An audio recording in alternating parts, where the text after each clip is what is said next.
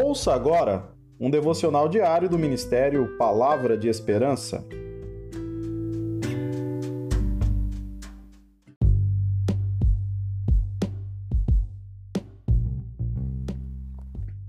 Episódio 112 Como anda o seu coração?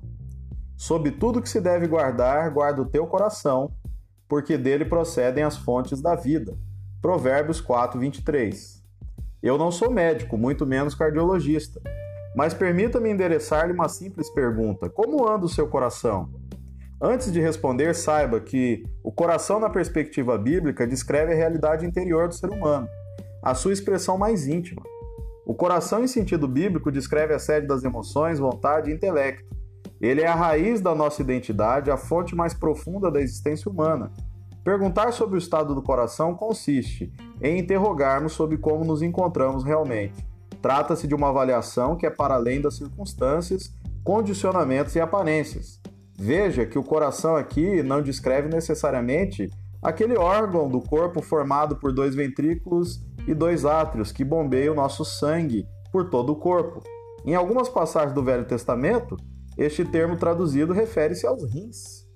Mas seria muito estranho hoje em dia se alguém lhe perguntasse o estado dos seus rins.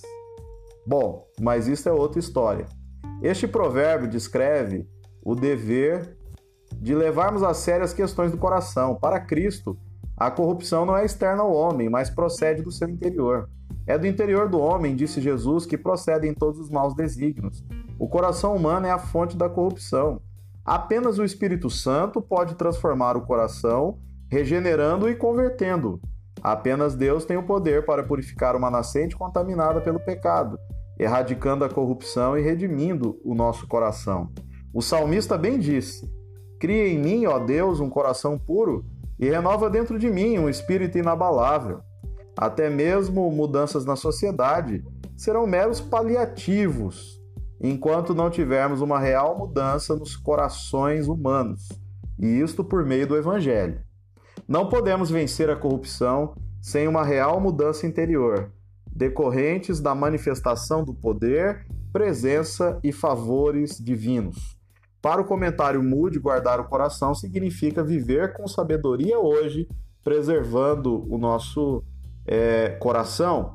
E você, querido leitor, tem guardado o seu coração?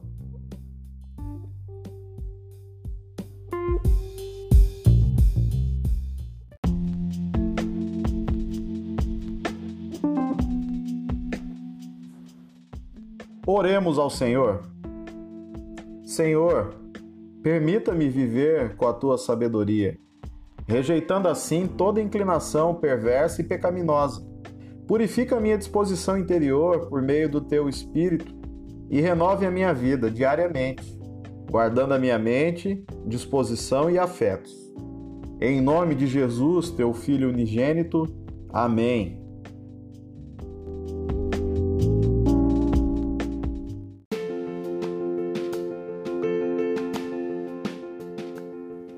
Esta é a palavra de esperança de hoje. Gostou? Então compartilhe com mais alguém.